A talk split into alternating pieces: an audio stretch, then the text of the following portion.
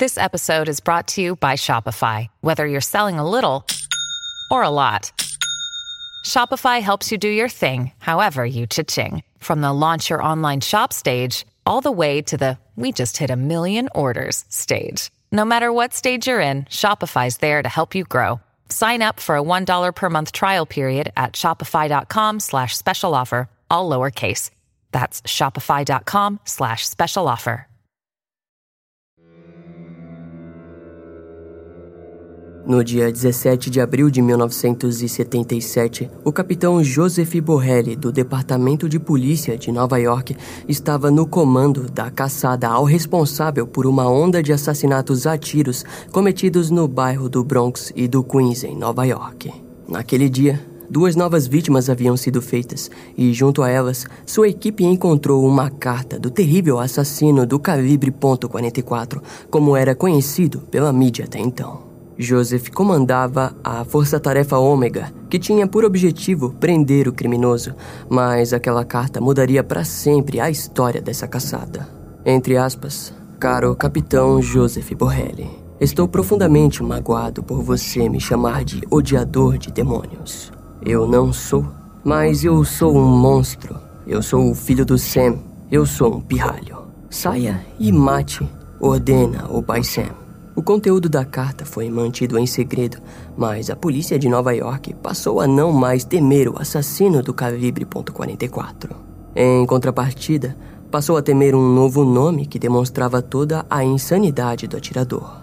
Todos nós vamos simplesmente passar pelo mundo e partir, mas o filho de Sam permanecerá. É sobre essa maldade que falaremos hoje. Uma maldade que foi capaz de manchar a vida de muitas pessoas e que percorreu os túneis de esgotos sombrios recheados de demônios invisíveis.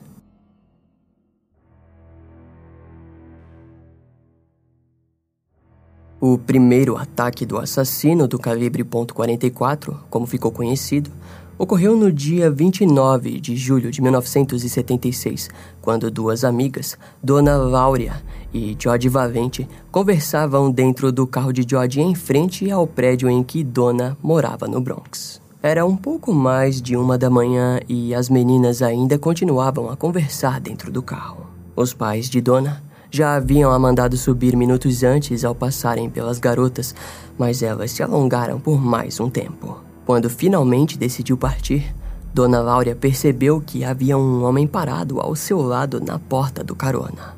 Ela questionou o desconhecido, mas antes que mais perguntas fossem feitas, ele sacou um revólver que estava dentro de um saco de papel e disparou cinco vezes contra o carro de George. Dona morreu após ser atingida no pescoço e George foi baleada na coxa, mas conseguiu sair do carro e gritou por socorro. O atirador continuou a disparar, mesmo que a câmara do revólver já se encontrasse vazia.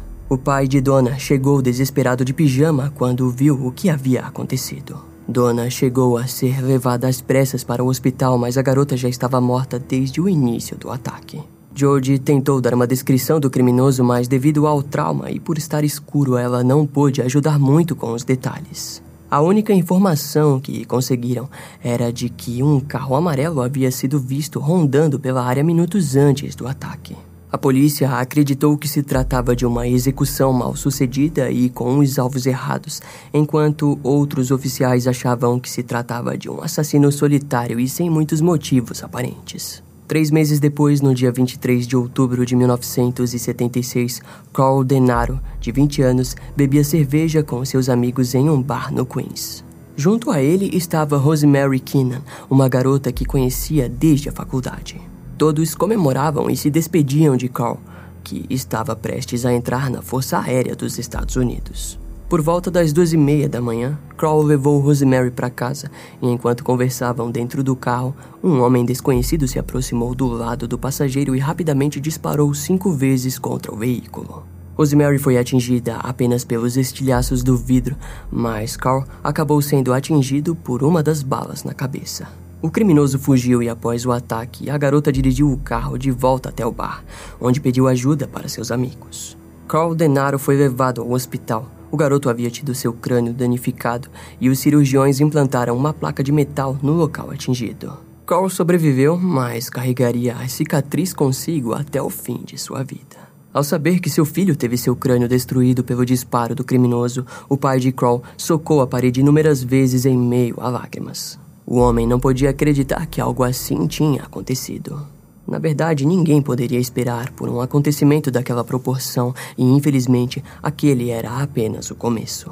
A polícia teorizou que o atirador tivesse confundido Carl com uma mulher, pois ele tinha cabelo comprido na época do crime. Na noite do dia 26 de novembro de 1976, Dona de Messi, de 16 anos, junto a Joanne Lomino, de 18 anos, voltavam de ônibus após uma noite de cinema. Já era tarde e, ao chegarem no ponto próximo à casa de Joanne, uma das garotas percebeu que havia um homem estranho alto e com vestimenta militar parado próximo a elas.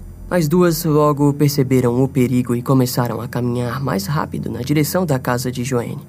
Mas o homem parecia precisar de algo e até começou a perguntar, entre aspas, você pode me dizer como chegar? Porém, Antes que pudessem ir mais longe, o homem até então desconhecido sacou seu revólver e atirou na direção das duas garotas. Depois, esvaziou o resto das balas numa casa na vizinhança. Dona foi atingida por uma bala de raspão em sua coluna que a atravessou e Joanne teve sua coluna atingida por uma das balas. Ambas sobreviveram, mas Joanne se tornou paraplégica. Devido à natureza dos crimes, no caso das garotas, a polícia pensou que se tratava de um tipo de assalto e acabou não conectando com os restantes dos ataques do Bronx e Queens. No dia 30 de janeiro de 1977, após quase dois meses do ataque das jovens, Christine Freund, de 26 anos, e John Diel, de 30 anos, saíram da galeria de vinho no Queens por volta da meia-noite e dez e entraram no carro de John. Sem ao menos o casal perceber a presença do criminoso, dois tiros foram disparados em direção ao carro que atingiram a cabeça de Christine. O atirador desconhecido simplesmente sumiu na noite, como em todos os outros ataques. John rapidamente saiu do carro e tentou parar quem quer que passasse, mas sem sucesso. A polícia foi acionada por alguns dos moradores que ouviram os disparos. Algumas horas depois de serem hospitalizados, Christine acabou não suportando os danos causados e morreu no hospital. Devido à falta de experiência em um crime daquela proporção, o caso exigiria mais do que aquela simples e rasa suposição. O sargento Joe Coffey analisou os arquivos e começou a ver padrões com os ataques contra Dona Laura, Joanne Lomino e Dona Demasi. Ambos começaram a teorizar que os ataques poderiam vir da mão de um único assassino e psicopata que carregava um revólver .44 consigo foi deduzido que o seu objetivo principal era perseguir e atirar em mulheres por toda a cidade. A investigação começou a se tornar intensa. Naquela época, o termo assassino em série ainda não havia sido empregado oficialmente, mas toda a equipe acreditava fortemente que um assassino impulsivo era o responsável pelos ataques. A investigação tentou encontrar algo que conectasse todas as vítimas, mas nada foi encontrado, fazendo com que a polícia passasse a acreditar que os ataques eram totalmente aleatórios. No dia 8 de março de 1977, Virginia Voskerishan, de 21 anos, aluna do Bernard College, voltava das aulas pela área da floresta Hills Garden quando pegou a rua Dartmouth e foi abordada por um homem que apontou um revólver .44 em sua direção. Virginia tentou se proteger com os livros, mas o tiro atravessou e a atingiu no rosto.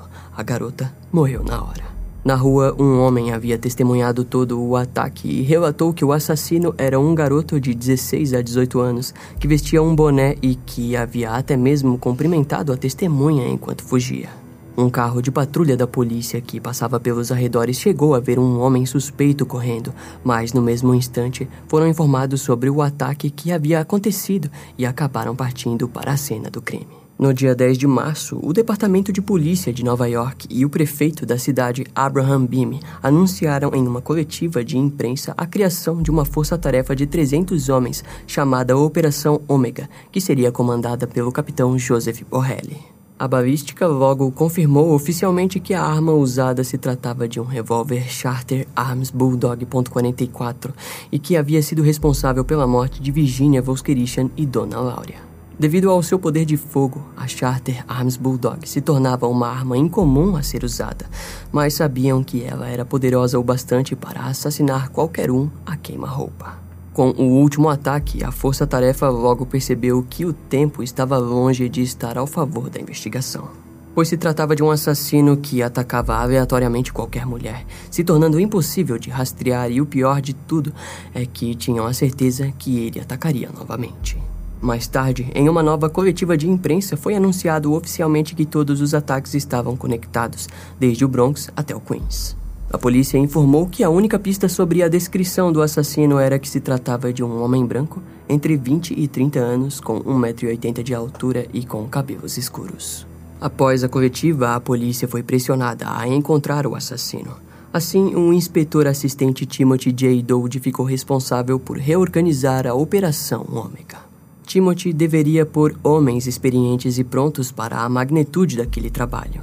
O homem era um veterano de 61 anos altamente designado para que resolvesse a situação e apressasse as investigações. Mas enquanto isso, o então nomeado assassino do calibre .44 voltava a atacar. No dia 17 de abril de 1977, o criminoso atacou Valentina Suriani, de 18 anos, e seu namorado Alexander Exal, de 20 anos. O casal estava se beijando no carro quando, às três horas da manhã, outro carro desconhecido parou ao lado deles e disparou duas vezes em cada um dos jovens. Valentina morreu na hora e Alexander foi enviado ao hospital, mas morreu poucas horas depois. O ataque inevitável do assassino fez a polícia se sentir com as mãos atadas diante os crimes. A série de assassinatos era clara e a única pista que a polícia tinha era a descrição física de um homem que se parecia com muitos outros milhões de cidadãos de Nova York.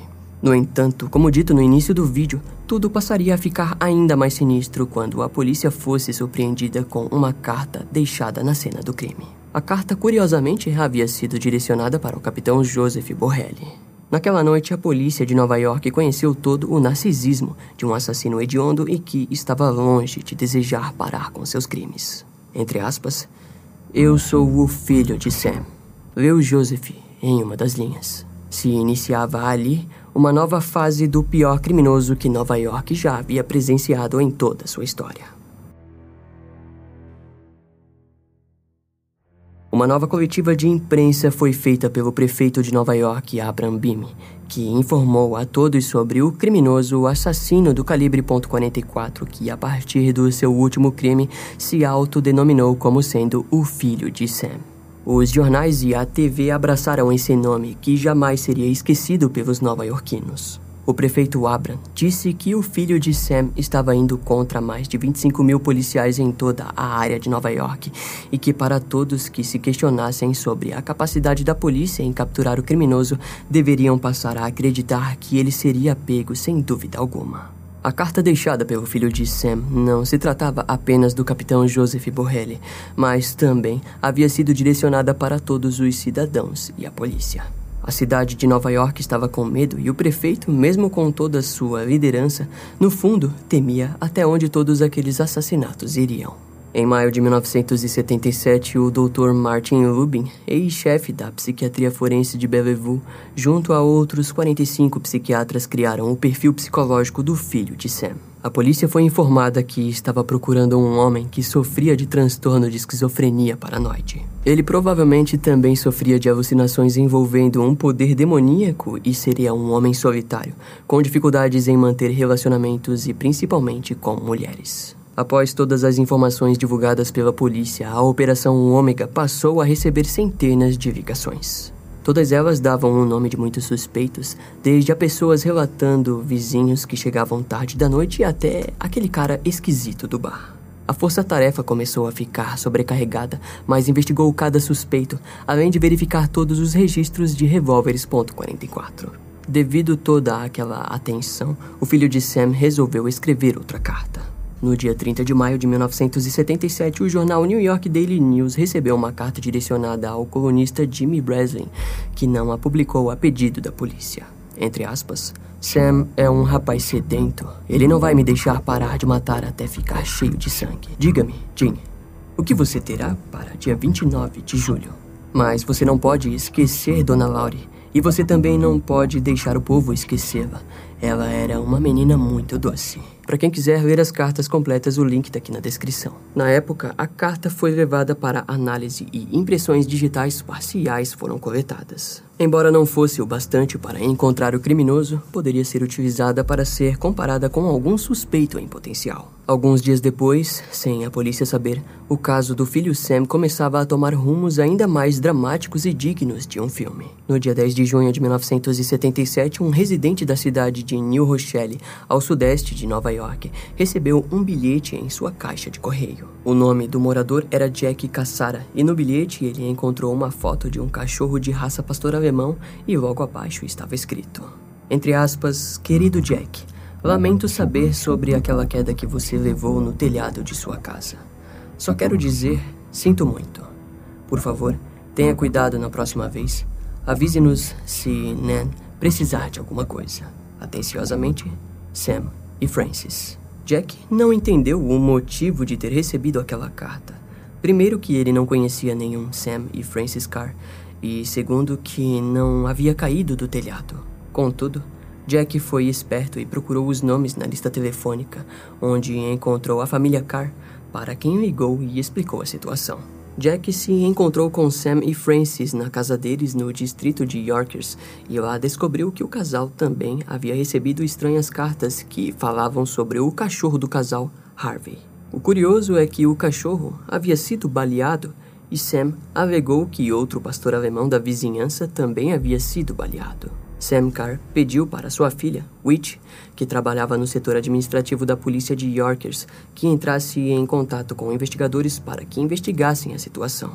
Enquanto isso, Jack Cassara contatou a polícia de New Rochelle para que investigassem a carta que havia recebido.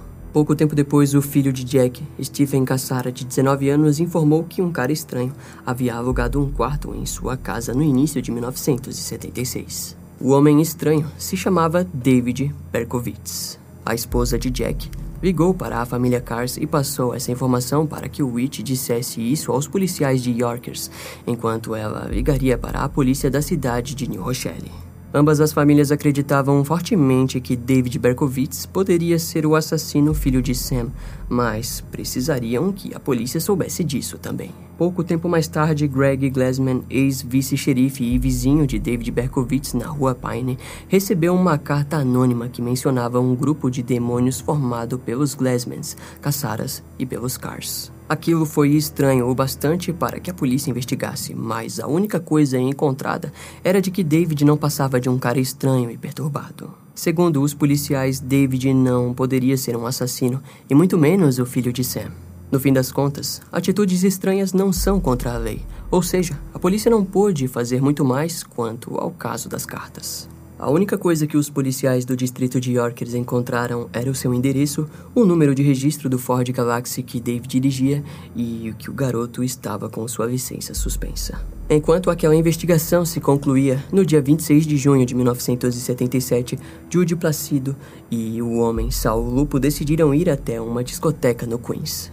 Lá, descobriram que todos os lugares estavam vazios, com quase ninguém em festas ou caminhando pelas ruas. O filho de Sam havia assustado toda a Nova York, e os jovens até comentaram sobre a forma assustadora que ele atacava suas vítimas. Os jovens Judy e Sal decidiram ir embora e entraram dentro do carro. Em algum momento, de repente, eles ouviram um eco que parecia vir de dentro do veículo. O zumbido foi tão forte que ambos se sentiram atordoados, mas como todas as janelas do carro estavam fechadas, Sal não entendia de onde vinha aquele barulho. Sal saiu correndo para a discoteca para pedir ajuda após perceber que aquilo parecia um ataque. Judy se olhou no espelho e se viu coberta de sangue. Ela não conseguia mexer seu braço. A garota, então, abriu a porta do carro e tentou correr até a discoteca, mas desmaiou no caminho. Depois de um curto período de tempo, ambos perceberam que haviam sido vítimas do filho de Sam. Sal havia sido atingido apenas no antebraço e Judy foi baleada três vezes, mas nenhum ferimento foi grave. O detetive Joe Coffey havia saído recentemente da discoteca, mas, assim que ouviu a notícia pelo rádio, voltou rapidamente para o local. Infelizmente, tudo o que ele podia encontrar eram as novas vítimas do filho de Sam. O detetive não conseguiu coletar nenhuma informação sobre o criminoso com os dois jovens. Mas testemunhas relataram o atirador como um homem magro, tipo hippie e com cabelo na altura do maxilar, encaracolados e castanho claro ou escuro. Frente às características mais diferentes do que haviam esboçado, a polícia passou a acreditar que o atirador pudesse estar usando peruca. A força-tarefa Ômega começou a analisar a última carta enviada pelo filho de Sam e perceberam que Dona Laurie foi citada várias vezes. Para a polícia, aquilo era preocupante, pois passaram a teorizar que um ataque aconteceria no dia do aniversário de um ano da morte de Dona Laura. Como a polícia de Nova York protegeria uma cidade inteira de um assassino totalmente imprevisível? Essa era a pergunta que Joe Coffey e Joseph Borrelli se faziam frente à situação. Com a ideia de que aquilo aconteceria vindo a público, mulheres começaram a cortar seus cabelos para que não fossem consideradas atraentes pelo criminoso. O detetive Joe Coffey até mesmo pensou em pôr carros policiais blindados e com manequins dentro para atrair o assassino, mas era apenas uma ideia desesperada. A espera até o dia 29 de junho foi agonizante. O estado de tensão em Nova York daquele mês de 1977 era sentido por qualquer pessoa. Contudo, durante o dia e a noite, nenhum ataque aconteceu. A polícia quase se deu ao luxo de se sentir aliviada, mas o filho de Sam não daria esse prazer a eles. No dia 31 de julho de 1977, Stacy Moscovitz, de 20 anos, e seu namorado Bob Violante retornaram de uma noite de cinema e partiram para um lugar isolado e tranquilo perto de Gravesend Bay, no Brooklyn. Bob sugeriu um passeio pelo parque próximo, mas Stacy estava receosa devido à possível aparição do filho de Sam. O garoto, porém, garantiu que até então os ataques haviam todos acontecido nas áreas do Bronx e Queens e não no Brooklyn. Após caminharem por um momento enquanto se beijavam, Stacy viu um homem encarando o casal, que logo desapareceu atrás dos carros estacionados. A garota quis sair do local e foram até o carro, mas Bob não partiu imediatamente e a assegurou mais alguns minutos dentro do carro com um beijo. De repente, um zumbido foi ouvido e o barulho de vidro quebrado tomou conta do pequeno espaço em que estavam. A última visão de Bob foi o de Stacy caindo para frente do painel do carro. Bob foi baleado duas vezes no rosto e Stacy recebeu um tiro na cabeça. Mais tarde, o garoto relatou ter ouvido Stacy gemer de dor enquanto estava lá caída. O garoto ainda conseguiu sair do carro e gritar por ajuda. Segundo o testemunho de Tommy Zaino, de 19 anos, após o ataque, o atirador fugiu para dentro da escuridão do parque. Outra testemunha chegou até a informar uma placa do carro do assassino, sendo ela 4GUR ou 4GVR. Pouco tempo depois, mais testemunhas apareceram, sendo assim o ataque com o maior número de testemunhas. O casal foi levado até o hospital de Coney Island, mas Stacy precisou ser levada para o hospital Kings Country, no Brooklyn, onde poderia ser tratada de forma mais eficaz. Infelizmente, após 38 horas, os pais do casal descobriram que Stacy Moscovitz não suportou os danos e morreu. Bob Violante sobreviveu, mas havia perdido totalmente o olho esquerdo e de seu olho direito apenas lhe restava 20% da visão. O ataque brutal se tornou o mais infame na lista de pecados do filho de Sam. Em agosto de 1977, dias após o ataque contra os jovens do Brooklyn, dois policiais da cidade de Yonkers, Thomas Chamberlain e Peter Intervalo, relembraram das cartas estranhas recebidas pelas famílias Cassaras e Cars e sobre os cães mortos. Os dois policiais eram apenas patrulheiros comuns, mas sabiam que algo estava de errado naquilo e sentiram que David Berkowitz deveria ser investigado. Ao analisarem o banco de dados, perceberam que David combinava com o perfil do filho de Sam. Decidiram então que iriam atrás de provas por conta própria e, primeiro, foram até o prédio na rua Pine, onde David morava. Lá, descobriram que David era um bom rapaz e que pagava o aluguel em dia. Também descobriram que ele trabalhava na IBI Security no Queens. Até agora, as descobertas indicavam que, graças ao seu trabalho, ele saberia muito bem como usar uma arma, além de conhecer bem a área do Queens. Contudo, descobriram logo em seguida que, em 1976, David havia se demitido da empresa de segurança e começado a trabalhar como taxista, mesma época em que o primeiro assassinato do filho de Sam aconteceu. Várias empresas de táxi do Bronx foram investigadas e aparentemente nenhuma havia contratado David Berkowitz. O problema é que se tratava da Grande Nova York. Seria impossível descobrir em qual empresa do Bronx, Queens ou do Brooklyn seria a certa.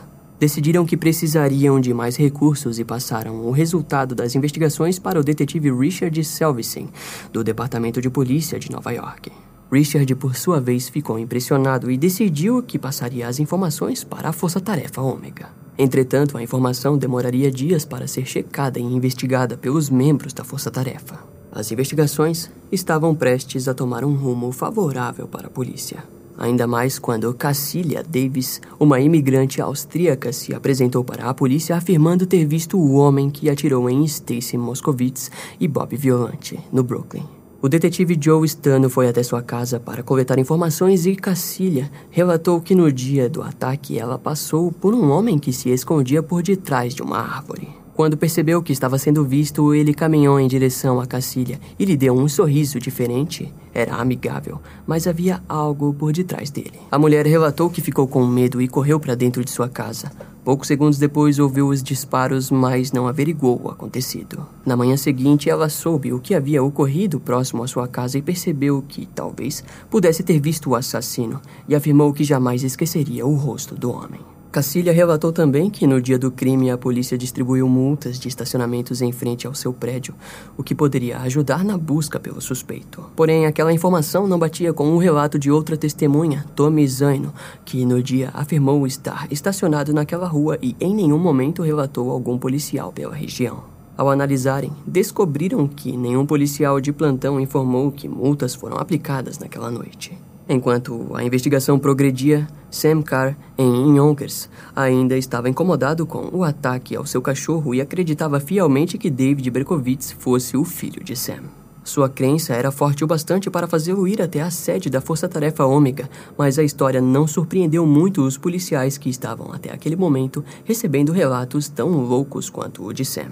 Junto a isso, por sorte, as multas da noite que Cassila Davis havia mencionado foram encontradas e, para a surpresa dos investigadores, muitas multas haviam sido escritas naquela noite. Entre elas havia a nota da multa de David Berkowitz, que dirigia o carro de placa 561-XLB e que havia estacionado perto de um hidrante. A polícia juntou essa informação com o resultado das investigações dos policiais Thomas Chamberlain e Peter Intervalo do distrito de Yonkers.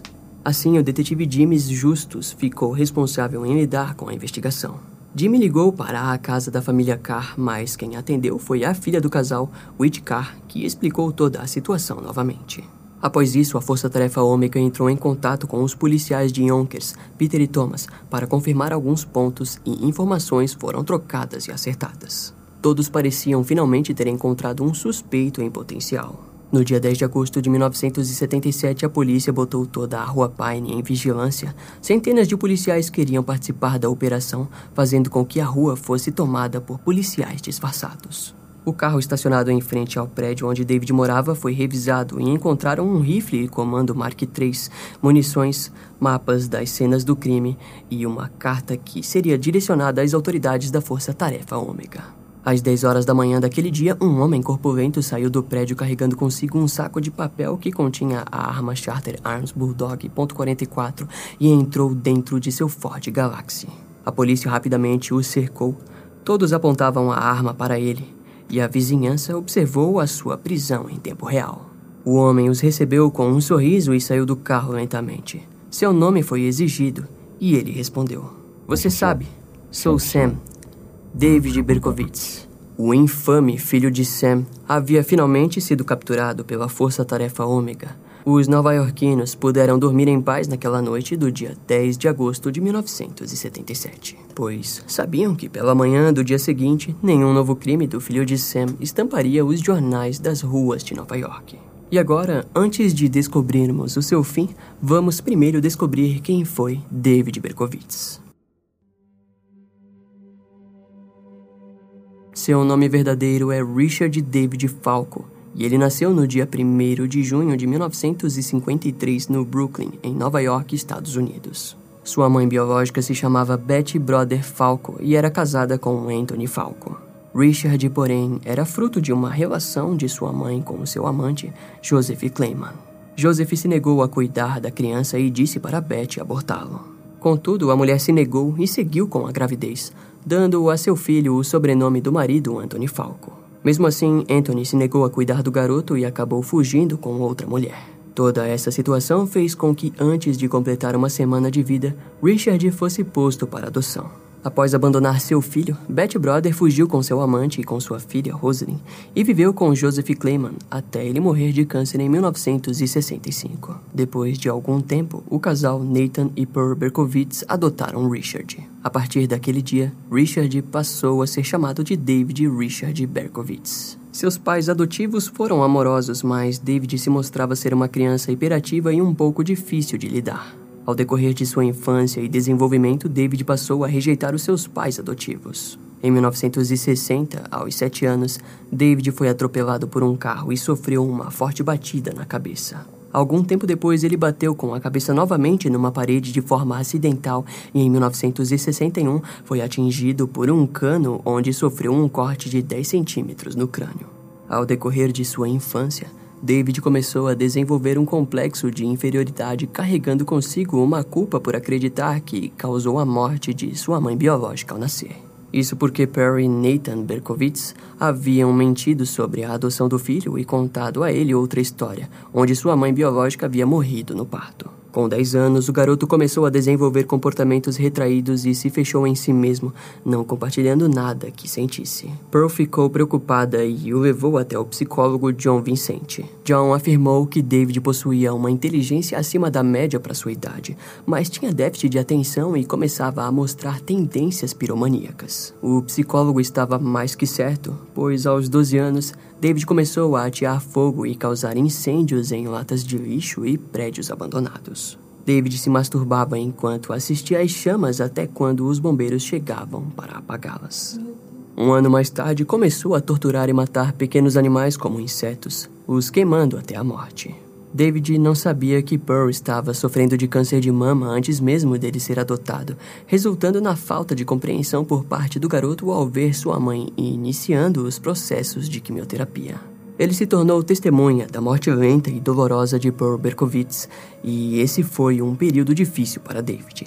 Nessa época, ele passou a fugir pelas escadas de incêndio do prédio que morava e caminhava por horas pelas ruas de Nova York. No dia 5 de outubro de 1967, sua mãe, Pearl, acabou morrendo de câncer de mama, fazendo com que suas notas na escola caíssem e suas crenças religiosas entrassem em conflito.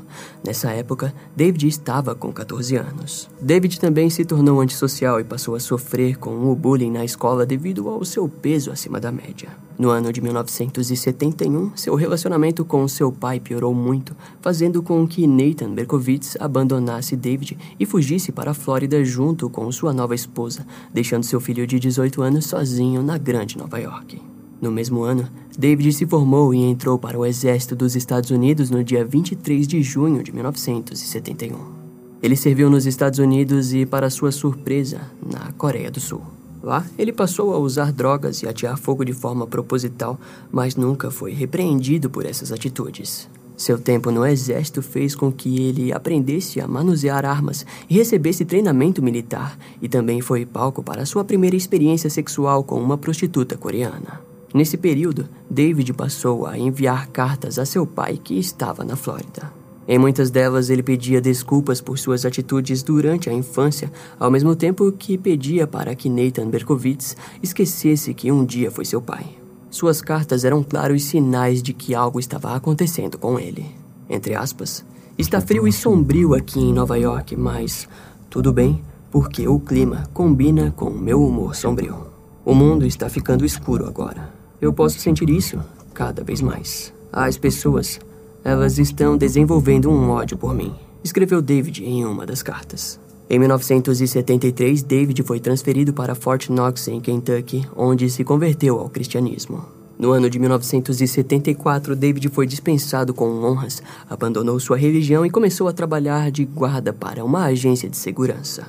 No mesmo ano, David passou a viver na área do Bronx e se matriculou no Bronx Community College. Na época, ele descobriu que sua mãe biológica na verdade estava viva e pouco tempo depois ele a encontrou para descobrir mais detalhes de seu nascimento. O relacionamento entre ambos, porém, começou a perturbá-lo e David decidiu parar de vê-la, apesar de manter contato com sua meia-irmã, Rosamund, por um tempo. Após ser preso, ele admitiu que teve vontade de matar sua família biológica e por isso se afastou. No dia 28 de agosto de 1974, aos 21 anos, David passou a cometer incêndios criminosos com mais frequência, chegando ao número de 1488 incêndios, provavelmente devido à sua instabilidade emocional. Incendiários gostam da sensação da violência do fogo. O simples ato de acender o fósforo faz com que ele se sinta no controle de eventos violentos da sociedade. Tudo é excitante, os gritos, a orquestra do fogo, a aglomeração e a destruição são chamativas demais para pessoas como David. Em 1975, David afirmou ter participado de um culto onde os membros falavam sobre coisas ocultas, mas com o tempo começaram a usar drogas, além de começarem a consumir pornografia sádica e a cometer crimes violentos. Nesse período, ele atacou uma mulher religiosa que nunca foi identificada. Mais tarde, atacou Michelle Forman, de 15 anos, que acabou sendo internada em um hospital após receber seis facadas. Não há como afirmar que o culto ao qual David se referiu realmente existiu, pois, de acordo com o próprio David, naquele período ele estava isolado em sua casa e se tornando cada vez mais insano. Entretanto, ao fim desse vídeo falaremos mais sobre esse culto e sobre toda uma teoria que envolve desde a essência de David Berkowitz até os crimes do filho de Sam. Agora, falando de uma forma mais psicológica, embora as fantasias de David envolvessem demônios, tudo mais parecia a sua forma particular de lidar com as coisas que estavam acontecendo em seu interior. Provavelmente David não compreendeu de início seus desejos violentos e sua psicopatia, o que o levou às fantasias. Em 1976, David se mudou de seu apartamento no Bronx para um quarto na casa de Stephen Cassara, mas lá foi perturbado pelo pastor alemão de seu anfitrião, que, na mente de David, ressoava como um demônio. David afirmava que os demônios viviam dentro dos cães e seus uivos eram a forma como eles o mandavam lhe oferecer sangue de mulheres bonitas. Mais tarde, ele finalmente matou o cachorro com um tiro. Naquele mesmo ano, foi contratado como segurança no Aeroporto Internacional John Kennedy. Porém, pediu demissão após afirmar estar ouvindo vozes de cães que o acompanhavam durante o seu turno da noite, passando então a trabalhar como taxista. Após três meses, David se mudou para o apartamento na rua Pine, em Yonkers, onde, para sua surpresa, passou a ser atormentado pelo uivo do labrador de um dos seus vizinhos de uma casa próxima. O labrador, Harvey, pertencia a Sam Carr, e foi a partir desse momento que a mente de David Berkowitz se colapsou ainda mais. Seria questão de tempo até que David finalmente apontasse o revólver para o labrador de Sam Carr. Quando o labrador Harvey sobreviveu ao tiro, o evento marcou David, que passou a acreditar ainda mais que houvesse algo de estranho com o cachorro. Até que finalmente em julho de 1976 a primeira fase de seus ataques teve início e o assassino do calibre .44 nasceu, que mais tarde passou a ser conhecido como o notório Filho de Sam. No dia 10 de agosto de 1977, David Berkowitz foi preso na frente de seu apartamento. No local, a polícia encontrou desenhos satânicos nas paredes e um diário contendo, além de seus crimes, seus pensamentos mais perturbadores. O capitão Joseph Borrelli o interrogou e teve certeza que David era o filho de Sam. O criminoso ofereceu detalhes de cada um dos crimes e foi oficialmente acusado. Na primeira audiência, David cantou de forma repetida, entre aspas, Stacy era uma prostituta, de forma baixa, mas audível. O criminoso estava cantando em referência à vítima Stacy Moscovitz, e seu comportamento fez com que o julgamento fosse adiado devido ao alvoroço causado nas pessoas presentes. O novo julgamento foi marcado para 12 de junho de 1978. No dia, David explicou que Sam era o demônio que existia dentro de seu vizinho, Sam Carr, e que o labrador negro, Harvey, era o demônio que o mandava cometer crimes. Ele alegou que até tentou matar o cachorro, mas fracassou e, diante de todos, disse que foi por causa de interferências sobrenaturais. Ao fim do julgamento, David Berkowitz foi condenado a 365 anos por seis homicídios e foi mandado para o presídio de Attica, em Nova York. Em 1979, David sofreu um atentado na prisão. Seu pescoço foi cortado por trás, evento que o garantiu 56 pontos e uma cicatriz. Seu agressor nunca foi identificado. No mesmo ano, os veteranos do FBI, Robert Hessler e John Douglas, foram visitá-lo. John levou consigo um tabloide com todos os crimes do filho de Sam e mostrou para David. Entre aspas, David, daqui a 100 anos ninguém se lembrará de Robert Hessler e John Douglas, mas todos se lembrarão do filho de Sam, disse o agente. John contou a David que um assassino estava se inspirando em seus crimes. Naquele momento, o FBI o chamava de estrangulador BTK. Ele afirmou que BTK Desejava ser como o filho de Sam, e aquilo fez com que os olhos de David brilhassem. O filho de Sam se abriu emocionalmente para os dois, se é que podemos dizer isso. David fez com que os agentes percebessem que ele era como um bicho do mato, obsessivo e que nunca desejou ter contato físico com suas vítimas. David afirmou diversas vezes que não era um estuprador ou feitiçista. O seu prazer estava em disparar com sua arma. Para o filho de Sam, as vítimas nos carros estavam apenas no lugar errado e hora errada. Seu foco sempre foi as mulheres, sempre se direcionando para o lado do carona e as atacando. Segundo John, tudo era feito à distância. David despersonificava e tinha controle da situação, mesmo que longe das vítimas, e aquilo o fazia se sentir poderoso. Os dois agentes descobriram na entrevista que David costumava voltar para as cenas do crime e rolar no asfalto onde suas vítimas morreram, com o intuito de reviver a fantasia diversas vezes. David era diferente da maioria dos assassinos em série da época. Ele não precisava das joias, das roupas ou dos pedaços dos corpos de suas vítimas para ter um troféu. Para ele, revisitar o local do crime já era o bastante. Depois, voltava para casa e se masturbava enquanto revivia a fantasia em sua mente. Porém, o criminoso alegou que, dependendo da situação, ele não voltava para casa e fazia tudo dentro do carro enquanto observava o local do crime. David compartilhou com Robert e John Douglas que, durante a época das cartas, ele ia em agências de correios e ouvia as pessoas falando sobre o medo que sentiam do filho de Sam, sem imaginar que ele estava bem ali, presente no mesmo lugar. Aquilo tudo o dava um prazer inimaginável e doentio. John Douglas, durante a entrevista, mostrou algo interessante a David. Ele comparou as cartas enviadas e disse que sua mente foi se decaindo cada vez mais. Os erros de ortografia aumentaram desde a primeira carta, onde ela foi até mesmo organizada. Mas na segunda, a leitura se tornava ilegível e aquilo, de certa forma, pareceu ajudar David a compreender mais de si mesmo. John mais tarde afirmou que, durante aquele momento, a polícia sabia que o filho de Sam estava prestes a cometer um erro bobo. Afinal, sua mente já não estava mais ordenada o bastante para continuar seus crimes. Para a pouca surpresa de todos, David só foi preso porque estacionou na frente de um hidrante, o que fortificou a ideia de que ele estava se tornando cada vez menos inteligente e organizado. John Douglas, durante a entrevista, ouviu calmamente o que David tinha a dizer sobre o demônio e sobre o cachorro, mas o interrompeu dizendo que aquilo tudo era papo furado. Não havia nenhum demônio. David então sorriu e acenou com a cabeça, admitindo que John estava certo. Para o atual ex-agente do FBI John Douglas, a verdade era que David Berkowitz era um cara frustrado e com raiva de sua mãe biológica e até mesmo com a adotiva, que escondeu dele os detalhes sobre sua adoção. O filho de Sam queria passar a possuir as mulheres.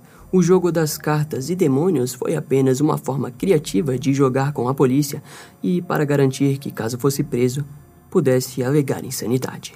O problema é que isso nunca funcionou ele foi julgado como apto e sentenciado a viver para sempre na prisão, mas, de qualquer forma, ele acabou se tornando parte da história de Nova York. Perseguir mulheres durante a noite era uma aventura para David, assim como foi durante sua infância em suas longas caminhadas por Nova York. Na época dos crimes, David saía todas as noites e, se não encontrasse ninguém, voltava às cenas de seus assassinatos anteriores para se satisfazer. Ao fim da entrevista, afirmou que muitas vezes ele ia em restaurantes perto das delegacias, onde esperava ouvir policiais falando de seus crimes. David até mesmo tentou encontrar os túmulos das vítimas, mas não teve sucesso com isso. Agora é hora de apresentarmos uma pessoa que foi muito além do que John Douglas foi naquela entrevista. Seu nome era Murray Terry, um jornalista investigativo que acreditava que David Berkowitz não era o único responsável pelos crimes do filho de Sam.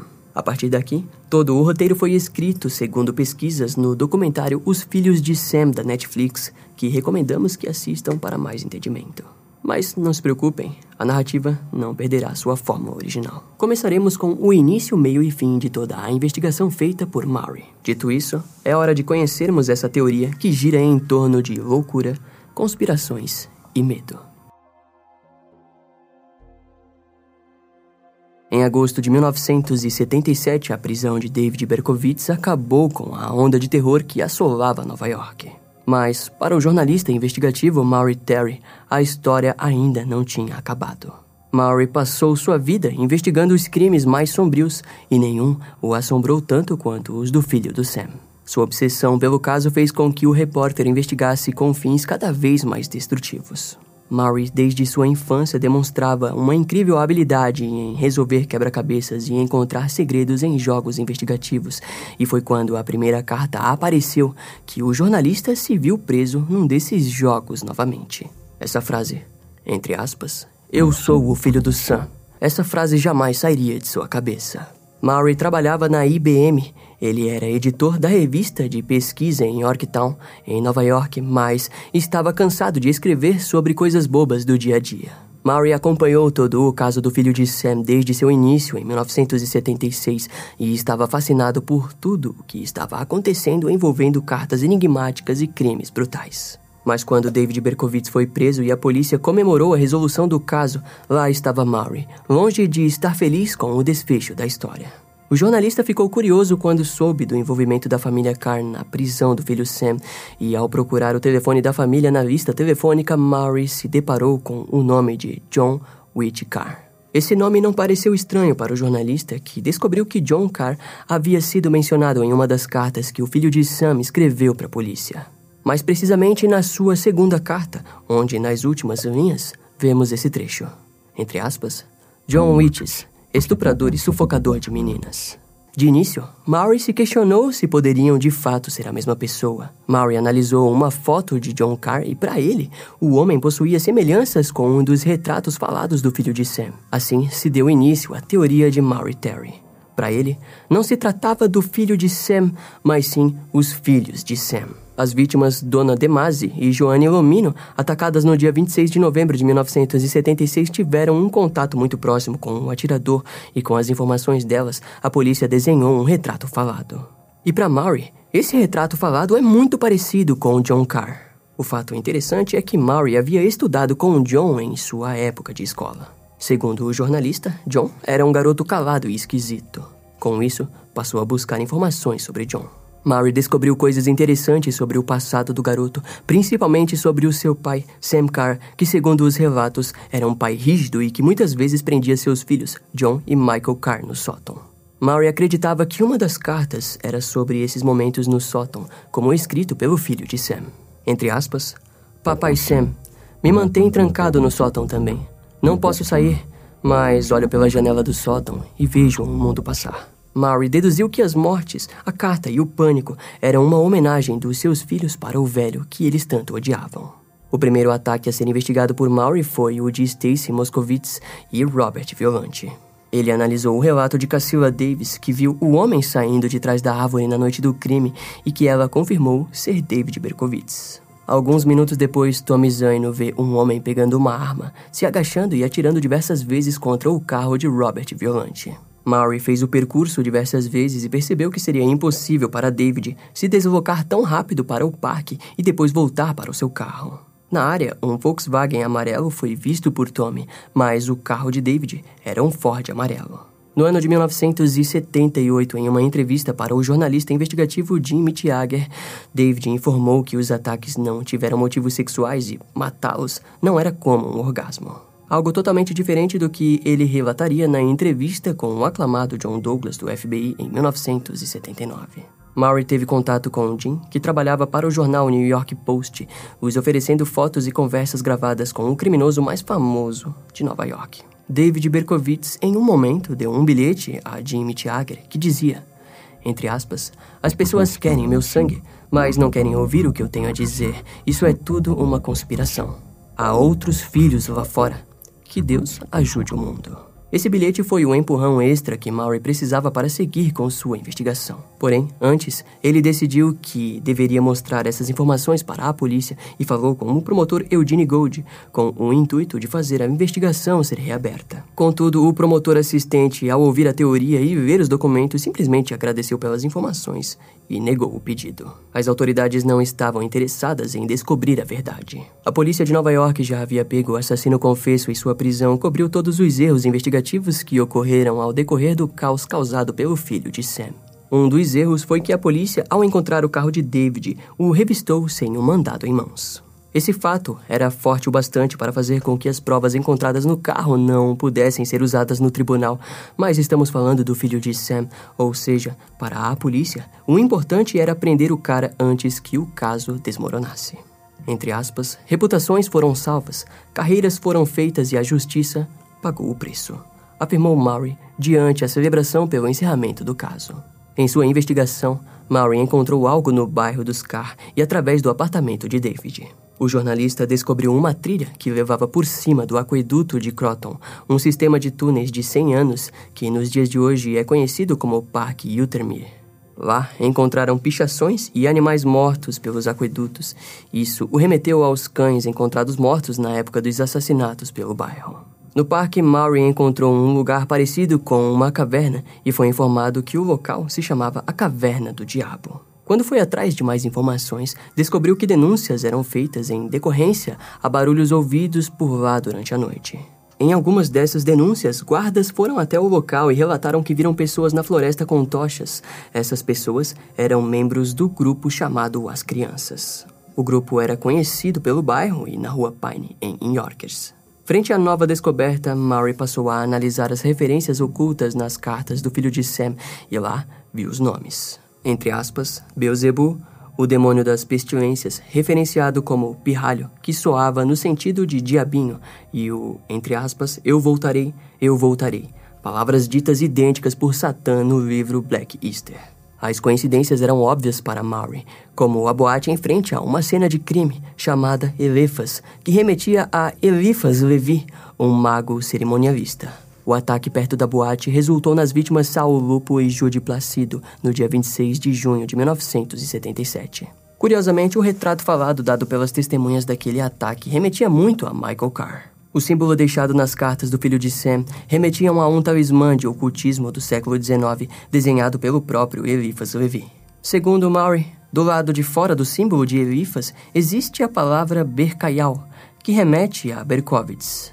A pesquisa de Maury informou que os primeiros satanistas costumavam usar palavras ao contrário. Sabendo disso, ele pôs a palavra Amazaraki de frente ao espelho e assim conseguiu ler Car e Sam, enquanto Berk, de Berkayal, remetia ao próprio David Berkowitz. Outro ponto que Maury observou foi o caminho das trilhas que levavam até o lugar dos rituais ocultistas. As trilhas eram chamadas pelos moradores do bairro como os esgotos ou perto dos esgotos. Com essas informações, ele encontrou referências a essa trilha no trecho da segunda carta, onde o filho de Sam escreve, entre aspas, Olá, dos esgotos de Nova York. As descobertas eram fascinantes, mas Maury precisava conversar com o próprio David Berkowitz. Contudo, infelizmente, fotos vazadas por um informante foram espalhadas pelos jornais, fazendo com que a justiça não deixasse ninguém mais chegar perto do filho de Sam o que atrasaria toda a investigação de Maury Terry, mas o jornalista não pararia por conta disso.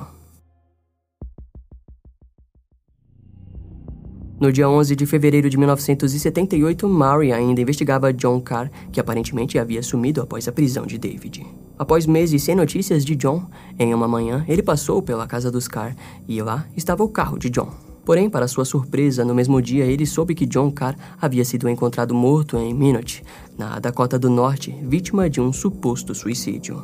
Aquela notícia gerou mais dúvidas na cabeça de Murray, que nessa época já tinha seus artigos publicados pelos jornais que diziam sobre a possível conexão entre John Carr e os assassinatos do filho de Sam.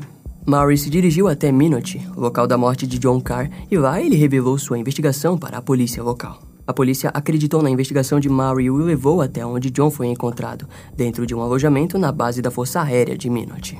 O delegado Glenn Gibson relatou que um homem havia tentado invadir a base e, ao chegar no local, ouviu um disparo. Quando se aproximou, viu John Carr caído no chão da residência. Imediatamente percebeu que ele havia se suicidado devido ao sangue no teto e parede. As investigações de Murray levaram ele até Leslie Chago, amigo de John Carr, que informou que John e David Berkowitz eram amigos e que David já havia visitado Minot junto a John. Segundo a polícia de Minot, testemunhas disseram que viram John desenhar um símbolo do filho de Sam atrás de uma lista telefônica, curiosamente quatro meses antes do jornal publicar o símbolo. Murray conseguiu localizar o psicólogo de John Carr, chamado Lee Slagter, que havia atendido John no início de 1978. O profissional relatou que John veio por conta própria até sua sala e aparentemente John disse que alguém estava tentando matar. Além disso, alegou que provavelmente teria problemas com a polícia de Nova York por ter envolvimento com David Berkowitz, o filho de Sam, e que carregava informações que provavelmente a polícia desejaria saber. A polícia de Minot informou que testemunhas disseram que John era líder de um grupo satânico e que havia matado um cachorro pastor alemão. Aquelas informações fizeram com que Murray ligasse os pontos até Nova York. Ele passou a acreditar que John Carr foi forçado a se matar por ordens de seus superiores envolvidos nos rituais em sua cidade natal. Os policiais de Minot, da Dakota do Norte, tentaram entrar em contato com a delegacia em Nova York, mas foram tratados com descrença e não deram nenhum crédito às informações compartilhadas sobre John Carr. E se não bastasse, mais uma surpresa perturbante se mostrou para Maury.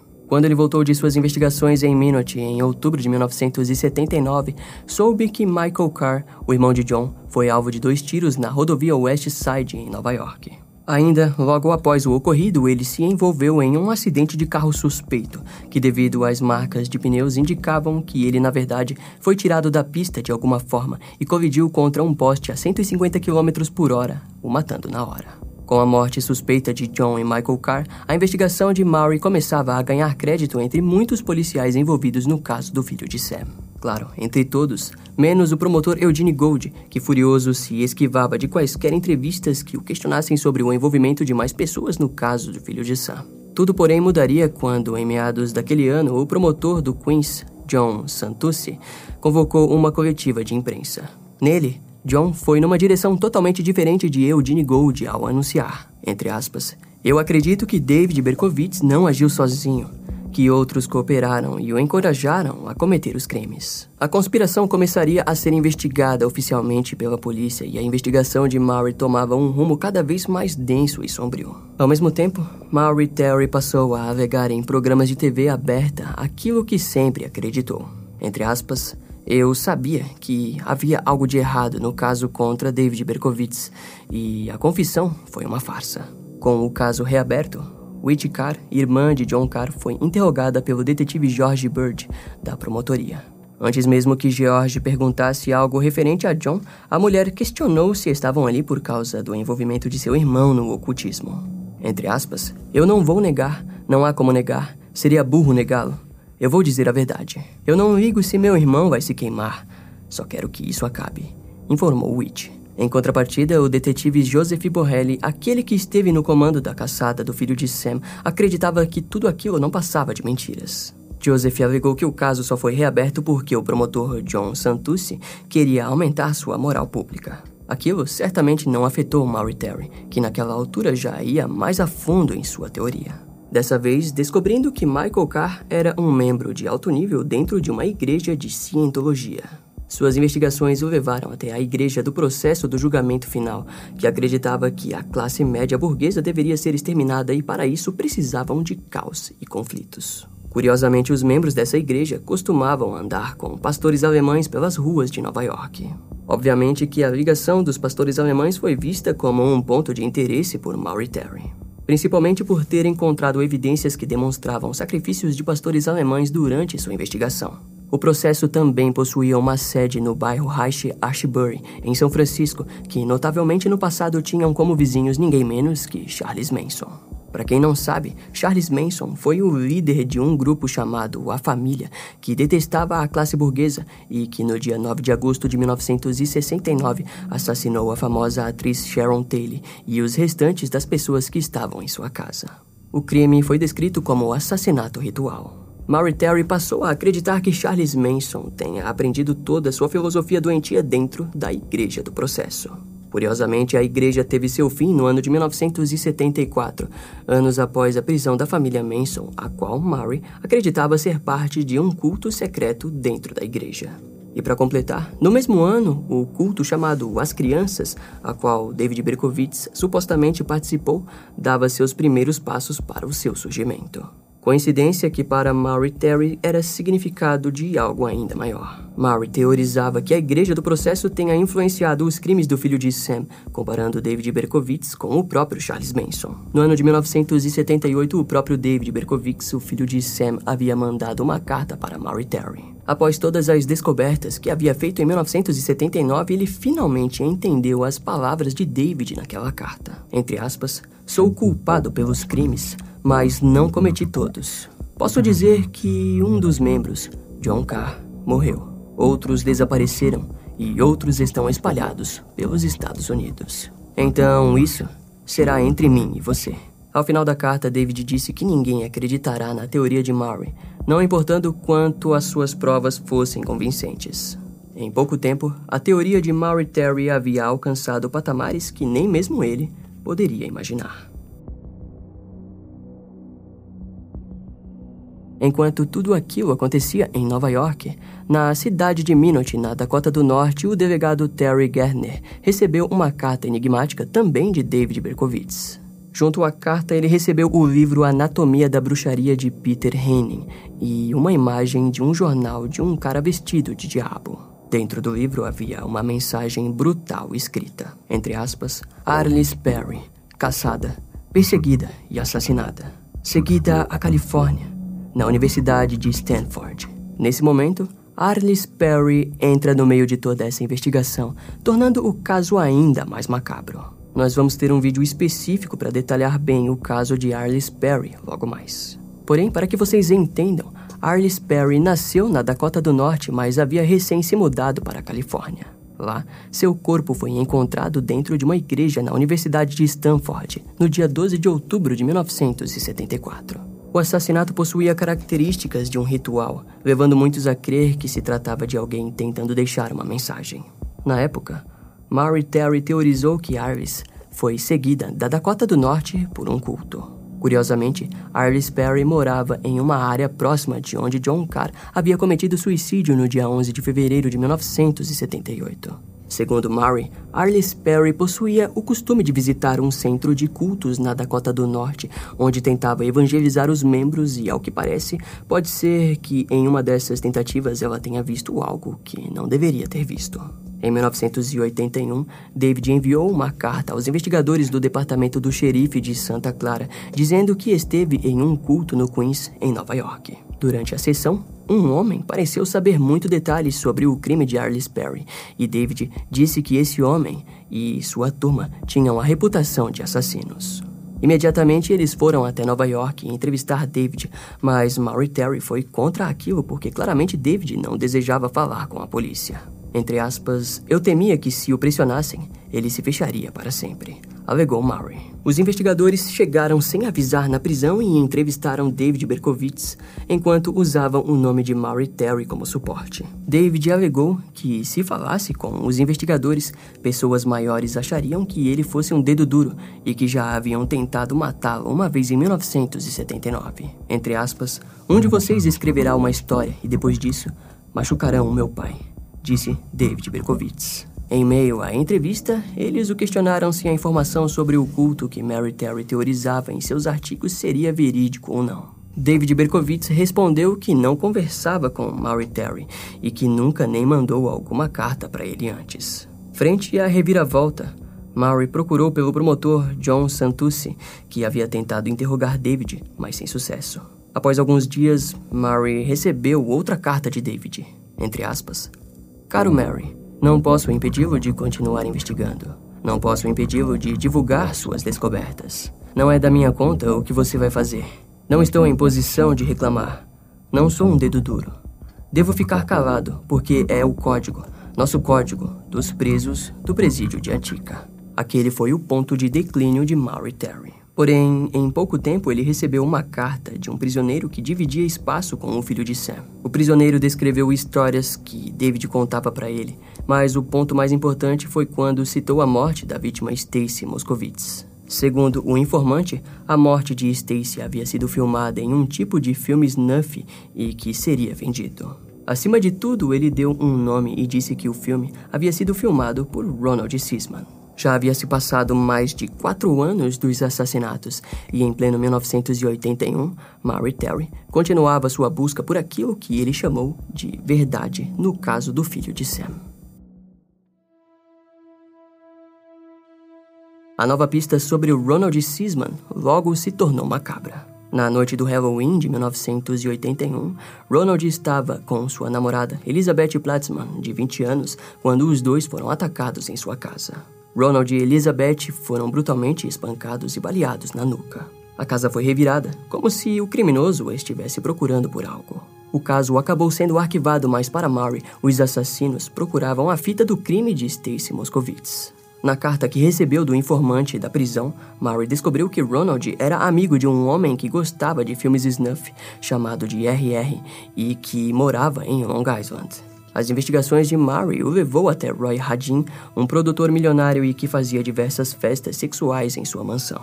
O informante disse que Roy era um membro do alto escalão do culto. Todas aquelas informações dadas de mãos beijadas deixavam Mary incrédulo, mas ele precisava investigar. Murray teorizou que Roy Hadin poderia ser o líder do culto em Nova York. Entretanto, em maio de 1983, Roy foi dado como desaparecido por sua secretária. Quase um mês após o início da investigação, o corpo de Roy foi encontrado por guardas florestais em uma floresta de 65 milhas ao norte de Los Angeles. Seus restos mortais estavam fortemente decompostos e Roy foi identificado por meio de registros dentários. Havia sinais de luta e a causa da morte foi confirmada como um ferimento à bala atrás da orelha direita. Primeiro, John Carr, em Minot, na Dakota do Norte. Depois, Michael Carr, em Nova York. E agora, Roy Hadin, em Los Angeles. Aquilo não parecia ser coincidência para Murray, o fazendo ir até Los Angeles, onde apresentou toda a sua teoria para a polícia, que de alguma forma acreditou nele. Murray foi até o local onde Ray havia sido encontrado e o cheiro de podridão ainda pairava no ar. Enquanto vasculhava o lugar, ele encontrou algo no topo de uma árvore. Uma Bíblia aberta a seis metros de onde Ray havia sido assassinado. Ela estava aberta na parte que dizia, entre aspas, Comamos e bebemos, porque amanhã morreremos. Mary achava que a Bíblia era o sinal de que estava perto da verdade por trás de todos esses acontecimentos. Entre aspas, pistas que saíram do esgoto de Nova York até os campos nevados em Minot, na Dakota do Norte.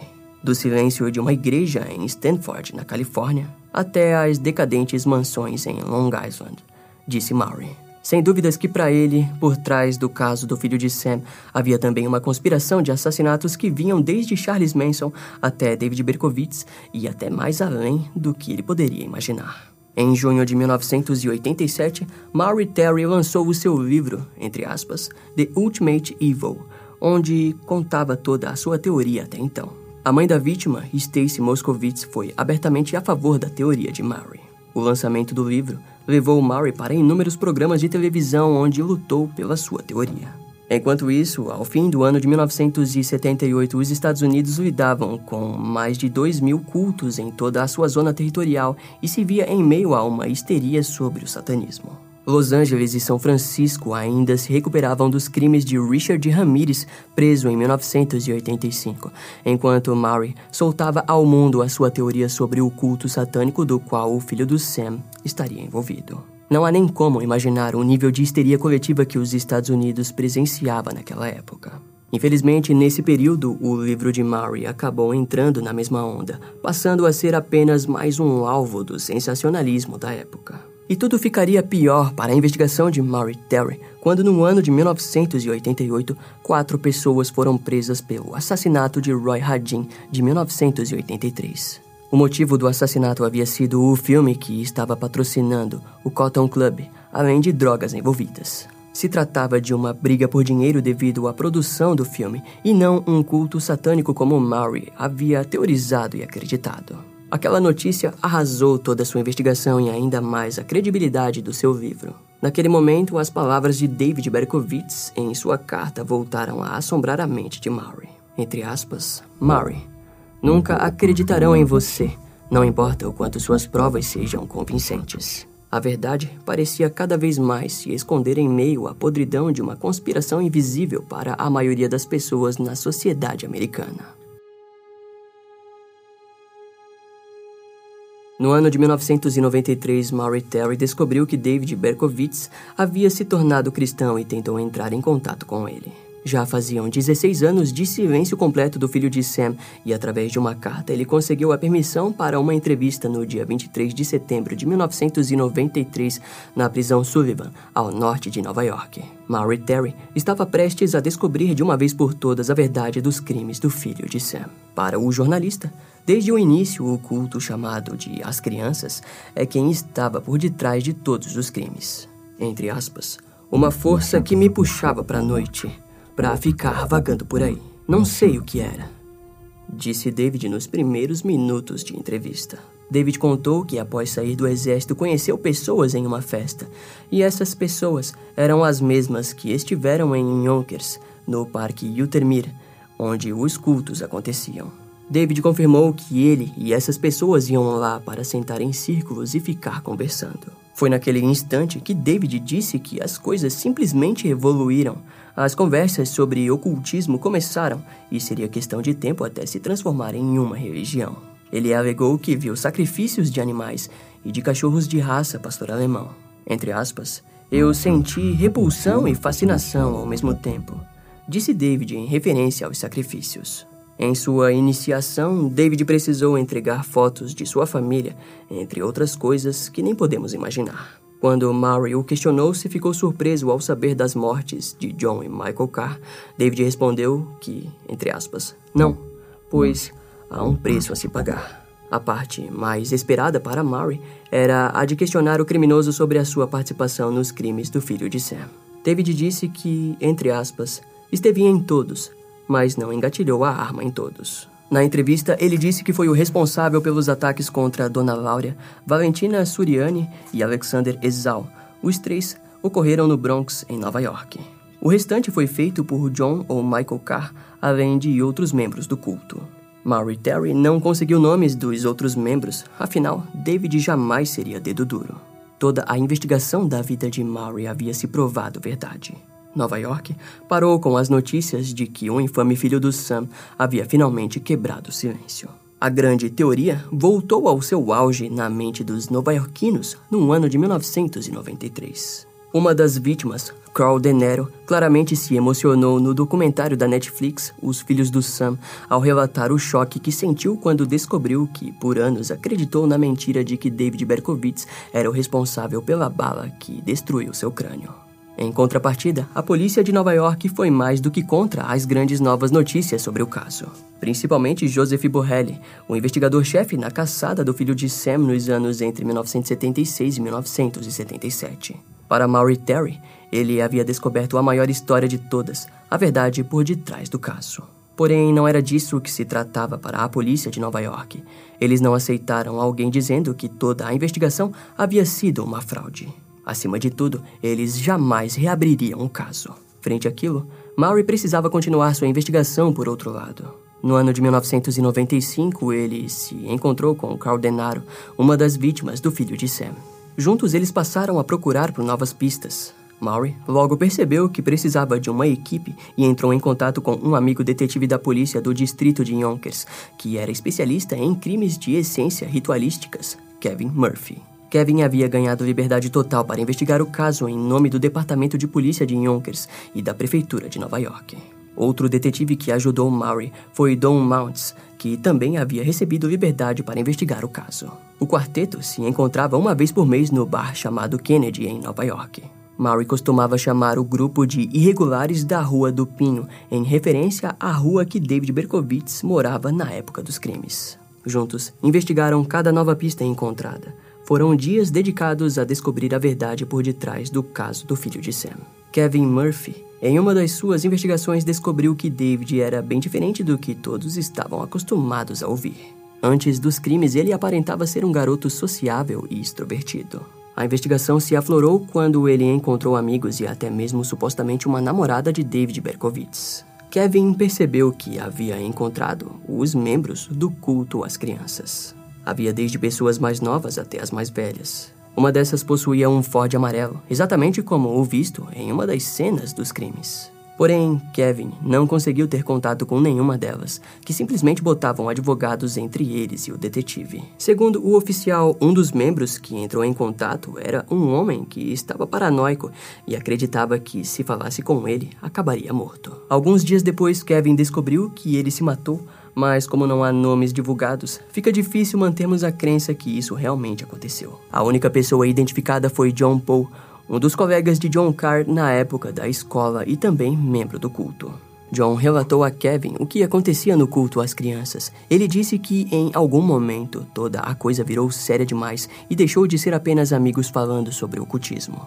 Graças às investigações do grupo, eles concluíram que de fato o grupo era real e que estavam envolvidos em pornografia, tráfico de drogas e ocultismo. A teoria dos filmes snuff também foi comprovada quando entrevistaram a família de Ronald Sisman, o homem que havia sido morto no Halloween de 1981. A família de Ronald confirmou que, naquela época, ele possuía uma van com várias câmeras dentro, apoiando assim a teoria de que Ronald tenha ajudado o culto a filmar a morte de Stacy Moskowitz. A sua teoria se confirmou ainda mais quando, em meados de 1997, um prisioneiro chamado Jesse Turner, da prisão federal de Talladega, do Alabama, alegou ter sido membro do grupo da igreja do processo do julgamento final.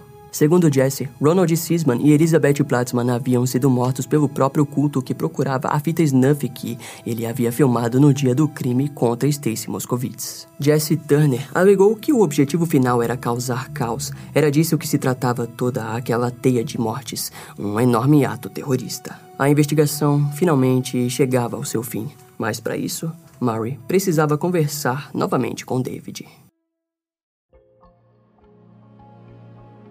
No ano de 1997, Maury Terry, ao lado do Canal 7 de Nova York e da apresentadora Sarah Wallace, foram até a prisão para entrevistar novamente David Berkowitz. As alegações sensacionalistas do filho de Sam iriam finalmente ser postas à prova. Maury tinha consigo mais de quatro anos de investigação e precisaria de David para confirmar todo o seu trabalho. O problema foi que logo no início da entrevista, David não passou a dar novas informações, mas apenas acompanhava as alegações do próprio Murray. O criminoso confirmou a presença de Ronald Sisman no ataque contra Stacy Moskowitz e Robert Violante. Em contrapartida, no restante da entrevista, ele parecia apenas confirmar e se deixar ser conduzido pelas perguntas de Murray, dando-lhe o que queria ouvir. A entrevista acabou não rendendo as informações que Maury desejava, e assim que ela foi ao ar no Canal 7, o caso todo não foi bem aceito. As pessoas não mudariam suas lembranças sobre os crimes do filho de Sam de 1976 e 1977. Nada mudaria o caos que Nova York passou durante um ano que David Berkowitz estava solta. Nesse momento, podemos relembrar a entrevista que David deu a John Douglas no ano de 1979. O atual ex-agente do FBI na época confirmou com o próprio criminoso que ele só havia inventado a história toda por puro capricho. Era isso que parecia que David estava fazendo novamente, mas dessa vez não era com a polícia, que já não ligava mais para o filho de Sam, que apodrecia na cadeia ao decorrer dos anos. David parecia ter usado Maury Terry para continuar com sua face estampada na frente dos nova-iorquinos. De alguma forma, parecia que o filho de Sam não queria ser esquecido. No dia 2 de junho de 1998, o detetive Kevin Murphy descreveu um relatório após dois anos de investigação. O detetive apresentou toda a investigação na frente dos promotores do Queens e da Promotoria Pública, entre outros oficiais de maiores patentes, no Departamento de Polícia de Yonkers. Ao fim da apresentação, ele entregou o relatório e, a partir daquele instante, a história tinha acabado. A polícia não ofereceria recursos para uma investigação e pouco se importou com a conclusão da investigação ou com os nomes dos envolvidos. No mesmo ano, outro membro do grupo, Irregulares da Rua do Pinho, Dom Mounts, escreveu um relatório com todas as informações sobre o culto que David Berkowitz supostamente estava envolvido. O relatório foi levado por ele para o Distrito do Sul de Nova York e para a Polícia de Nova York. A primeira coisa que fizeram com o relatório de Dom foi levar diretamente para as mãos de Joseph Borrelli, e após dois dias, eles mandaram o detetive Dom Maltz encerrar o caso. Em resposta ao fim aparente do caso, apenas sobrou uma única coisa para Maury Terry. O álcool virou seu amigo mais íntimo e maços de cigarros eram suas únicas companhias amorosas. Maury perdeu amigos, esposa e se tornou sua própria história. A história de um homem que caminhou até o abismo e jamais voltou. Como já dizia Frederic Nietzsche, entre aspas, aquele que luta com monstros deve cautelar-se para não se tornar também um monstro. Quando se olha muito tempo para o abismo, o abismo olha de volta para você. A igreja do processo do julgamento final se separou no ano de 1974, dois anos antes dos assassinatos do filho de Sam, e negaram qualquer envolvimento com a família Manson. Nenhum de seus membros foi preso sob acusação de envolvimento com o assassino em série David Berkowitz. Maury Terry morreu no dia 15 de dezembro de 2015 devido a problemas cardíacos. O fato é que todos eles foram usados pelas forças policiais e políticas de Nova York. Foi-lhes dado liberdade para investigar, mas nunca foi oferecido ao quarteto recursos para investigações mais aprofundadas. Era tudo como uma peça de teatro. Eles atuaram seguindo o roteiro das entidades superiores do governo dos Estados Unidos, que deu a eles o papel de lunáticos. Contudo, os irregulares da Rua do Pinho continuam até os dias de hoje o trabalho de Maury Terry, na esperança de encontrar algo a mais sobre o caso. David Berkowitz tentou diversas vezes ser liberado incondicional. Mas, mesmo que a prisão reconheça o seu bom comportamento e a sua eterna expressão de remorso por seus crimes, o nível de dor, sofrimento e raiva que David influiu nas famílias e na comunidade de Nova York continua a abalar a história da cidade e dos Estados Unidos. O filho de Sam provavelmente ficará preso até o fim de sua vida, e nos dias de hoje, David Berkowitz se encontra preso na prisão de segurança máxima Shawagank Correctional Facility, em Nova York, e possui 68 anos. Na época de sua prisão, David tentou ganhar dinheiro com todos os livros que foram lançados sobre sua vida. Em resposta, uma lei chamada Filho de Sam foi criada para evitar que um prisioneiro ganhe dinheiro com sua história. Todo o dinheiro arrecadado acabou sendo enviado para as famílias das vítimas, e muitos estados dos Estados Unidos aderiram a essa lei ao decorrer dos anos. David Berkowitz, sem dúvida, foi o assassino em série mais terrível e contraditório que já existiu. Agora, como dito no vídeo de Donald Harvey, no livro Guia do Investigador para Alegações de Abuso Infantil e Rituais, o ex-agente do FBI, Kenneth Lennon, afirmou que em todos os casos que ele já tenha estudado, nunca houve nenhuma evidência real de algum tipo de culto satânico organizado responsável por algum crime. Assassinos em série como David Berkowitz se interessam pelo oculto pelas mesmas razões que matam. Tudo é guiado pela insatisfação pessoal e por uma sede imparável de poder. Não foi o oculto que fez com que ele matasse, mas sim sua própria personalidade de inadequação. A frieza dos crimes cometidos por esse criminoso fez dele um perigo de grau inimaginável. Os crimes do filho de Sam destruíram famílias, elevaram carreiras e, principalmente, nos fizeram lembrar que o mundo, às vezes, parece ser um lugar sem rumo, onde a maldade não vive nos esgotos das cidades, mas sim no coração e almas dos homens. Esse caso vai ficando por aqui. Eu espero que você tenha gostado. Não esquece de me seguir nas outras redes sociais. Meu Instagram é brian.m com dois M's, E-M-M-E. E não deixe de conhecer o meu canal no YouTube com os episódios mais recentes que irão demorar um pouco mais para vir aqui pro podcast. Eu vou ficando por aqui, até a próxima e tchau.